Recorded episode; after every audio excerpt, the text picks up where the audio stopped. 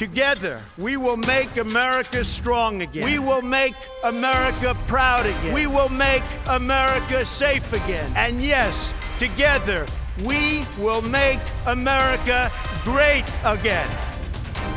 Fogo e Fúria. Ver o mundo a partir da América.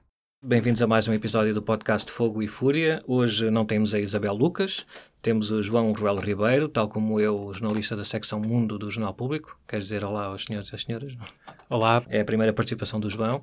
Esta semana vamos falar uh, sobre o tiroteio uh, na Flórida, uh, algo que pode não ter à partida relação direta com a presidência de Donald Trump, que é o, o, o, tema principal deste podcast, mas já vamos ver que também, obviamente, está ligado de alguma maneira, não é? É um assunto mais político do que se calhar uh, possa parecer à primeira vista, não é? Claro, claro, porque quando há tiroteios deste tipo, como no, no caso do que aconteceu quarta-feira na Flórida, em que um, um atirador, identificado como Nicholas Cruz, uh, entrou na, na, escola, na sua escola, um, com uma espingarda semiautomática AR-15, uma coisa daquelas assim eh, quase não de guerra, mas é uma adaptação civil a uma, arma, arma de guerra, de militar, e matou 17 pessoas, entre as quais uh, alunos e funcionários da escola. E sempre que há este tipo de, de tiroteios nos Estados Unidos, principalmente numa escola, levanta sempre o tema de, do controle de armas e se o controle de armas, uh, o reforço desse, dessas leis seria uma coisa positiva para uh, prevenir este tipo de acontecimentos.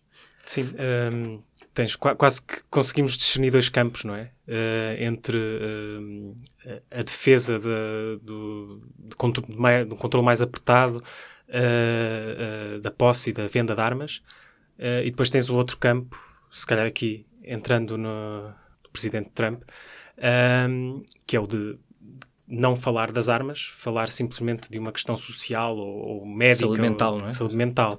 E de falta de segurança nas escolas. falta de segurança nas escolas em espaços é, públicos. Sim, o, o, a primeira reação dele, através do Twitter, um, ele já dava a entender isso uh, ao dizer que é preciso que, que nenhuma criança ou nenhum, nenhum jovem uh, se deveria sentir inseguro numa escola. Ao não falar de armas, isso remete para aquela ideia que há uma parte da sociedade americana que defende que é pôr mais armas uh, nas escolas que vai fazer com que esse ambiente seja mais seguro. Portanto, o Presidente Donald Trump, basicamente, depois, numa conferência de imprensa, numa declaração que fez sobre isso no dia a seguir, voltou a dizer isso indiretamente e, e reforçou a questão da saúde mental, dizendo que o rapaz era claramente uma pessoa com perturbações mentais, não falou de armas, não falou da arma que ele usou nem nada, portanto, claramente, como já tinha sido, como ele já tinha dito durante a campanha, está no campo das pessoas nos Estados Unidos que acham que este problema seria combatido mais pelo lado do tratamento dos problemas mentais na sociedade americana do que pelo controle de armas, não é? É aí um bocado uh, combater armas com armas, ou seja, dar, dar armas aos, aos good guys. Uhum. Uh, e se houvesse, se houvesse mais good guys com armas na, na escola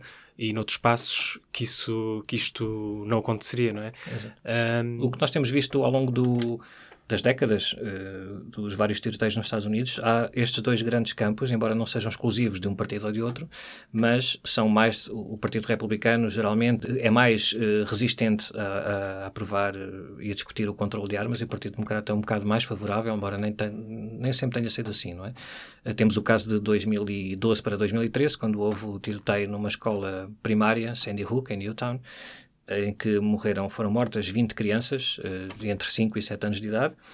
E hum, nos meses seguintes houve uma, uma, uma indignação geral, claro, um, um choque, uh, e mais uma vez discutiu a questão do controle de armas, uh, mas a verdade é que nessa altura, com, que era o presidente Obama, uh, do Partido Democrata, e o Partido Democrata estava em maioria no Senado. E altamente maioria, empenhado, não é? Empenhado, altamente empenhado, sim.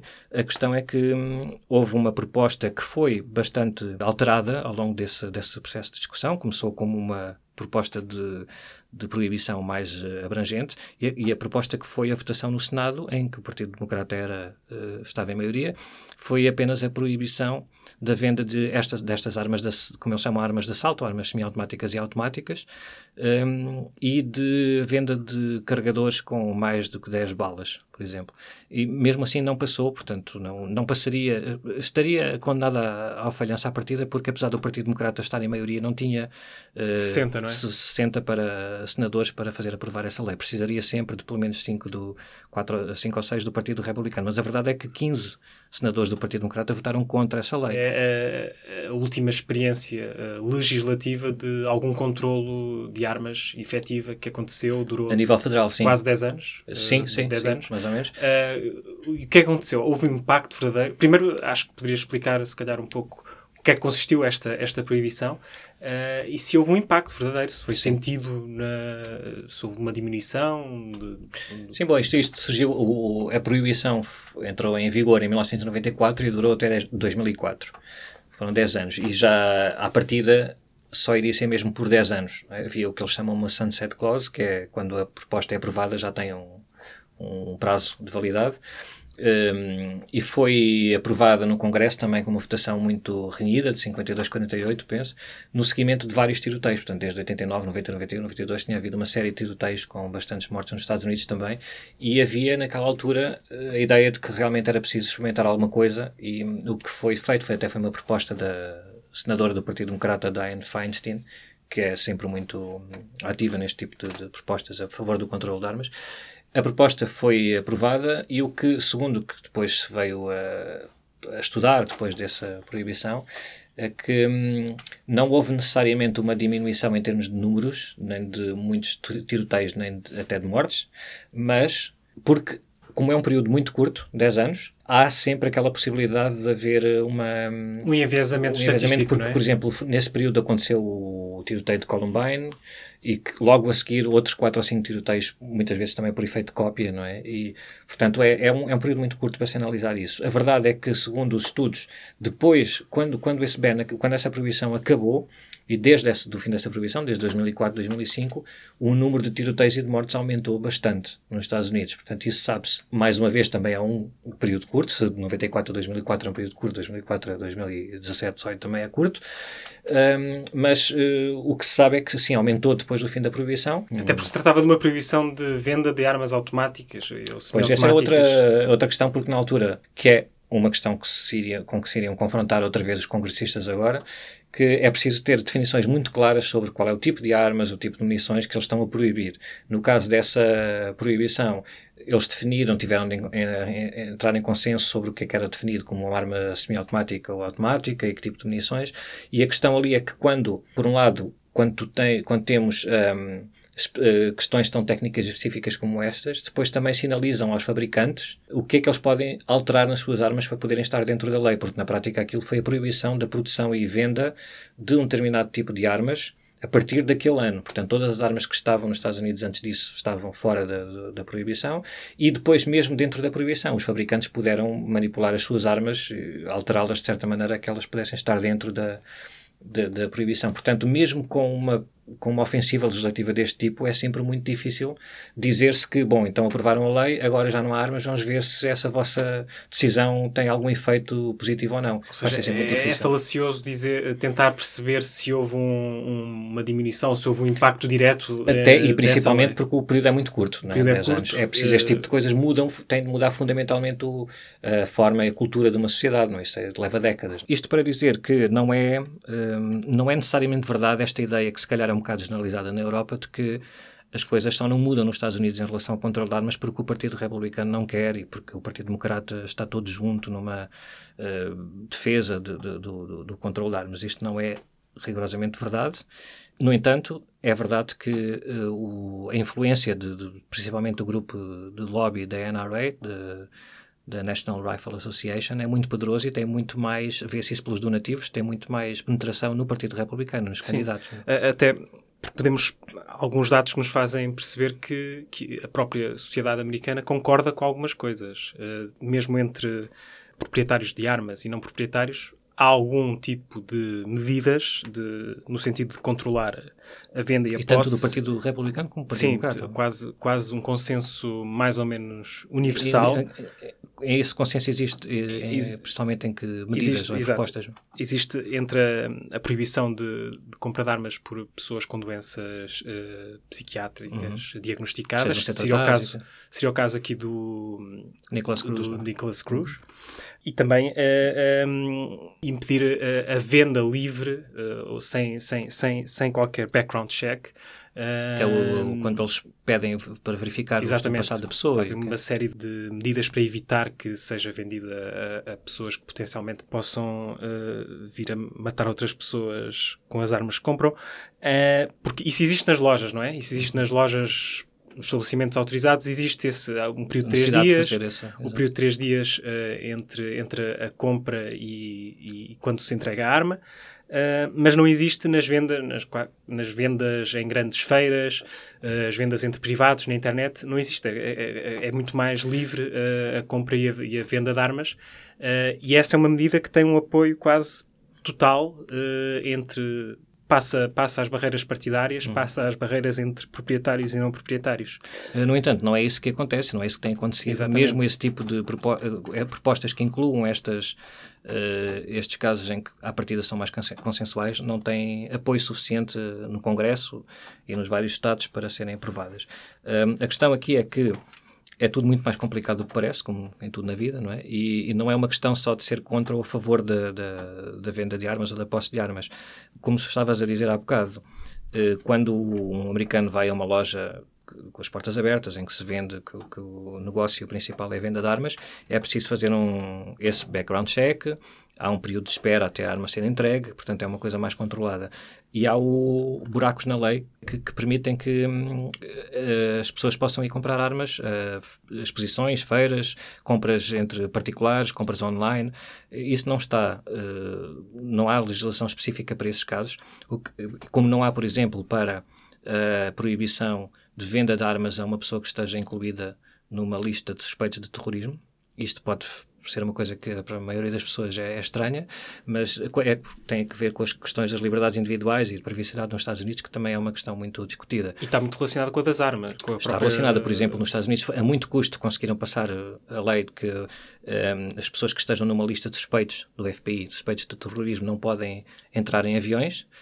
Essa lei está em vigor, mas foi muito discutida porque há casos de pessoas que são postas nessa lista sem razão aparente, ou por, por engano, por, por abusos da investigação, que também existem, e que depois, quando esses casos são esclarecidos, não, esse, o nome delas não é retirado da lista durante muito tempo e, portanto, essa pessoa, esse cidadão, tem a sua vida. E, e, uh, e, seria uma violação constitucional grave impedir que essa pessoa possa exercer um direito constitucional. Exatamente, que é exatamente. Armas. exatamente. E, há muitas... de ter, uh, uh, ou seja, aqui temos que pesar dois valores, não é? Que exatamente. é a liberdade individual e o. Exatamente. A questão é que há um argumento, se calhar, não sei o que é que tu achas, para dizer que, embora possa fazer sentido que uma pessoa que esteja numa lista de, suspeita de, de suspeitos de terrorismo não possa entrar num avião, a verdade é que não tem havido assim tantos atentados terroristas nos Estados Unidos em comparação com os tiroteios. Portanto, se, essa, se esse argumento se aplica para não entrar num avião, poderia também aplicar-se facilmente para não se comprar uma arma. Não sei o que é, A questão depois é o que é que é uma arma dentro da segunda emenda e, de, e do direito que os americanos têm de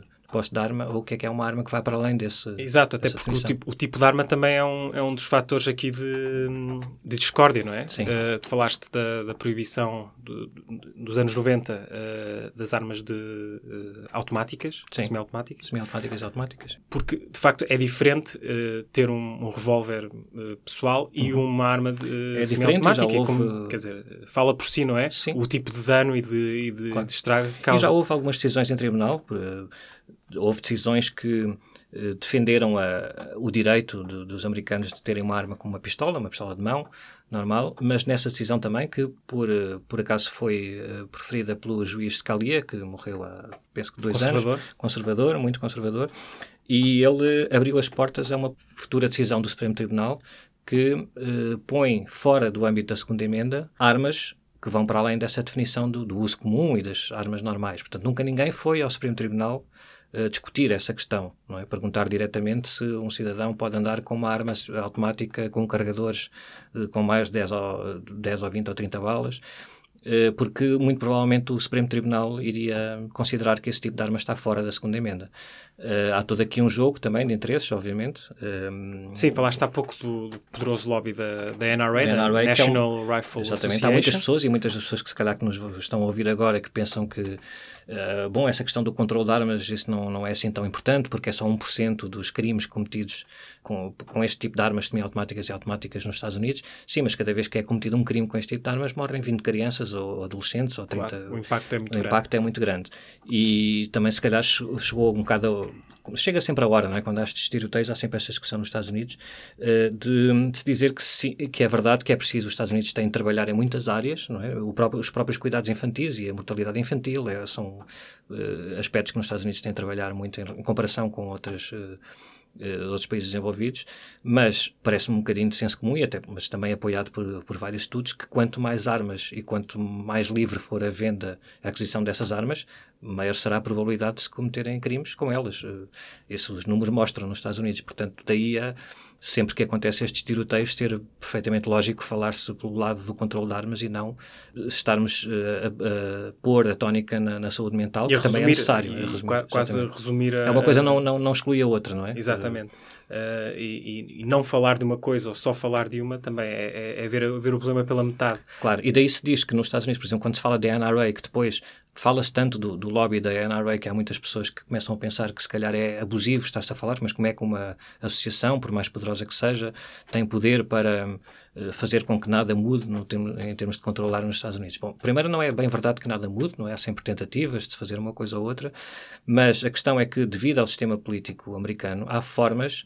completamente que são específicas daquele sistema que se calhar escapam à compreensão à primeira de, dos europeus quando olhamos para estas coisas. Em primeiro, nunca dificilmente está em causa a proibição de todas as armas ou a autorização de todas as armas, não é isso que está em e causa. E voltamos ao princípio constitucional. Voltamos ao princípio constitucional.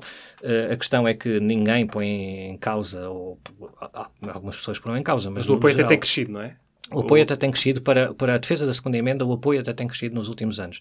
Mas, como tu já disseste há bocado, tem, a, a esmagadora maioria dos americanos, nas sondagens, mostram que eh, seriam favoráveis a um, ao, ao, à proibição da venda deste tipo de armas como, que foram usadas pelo, por este último atirador na Flórida, por exemplo.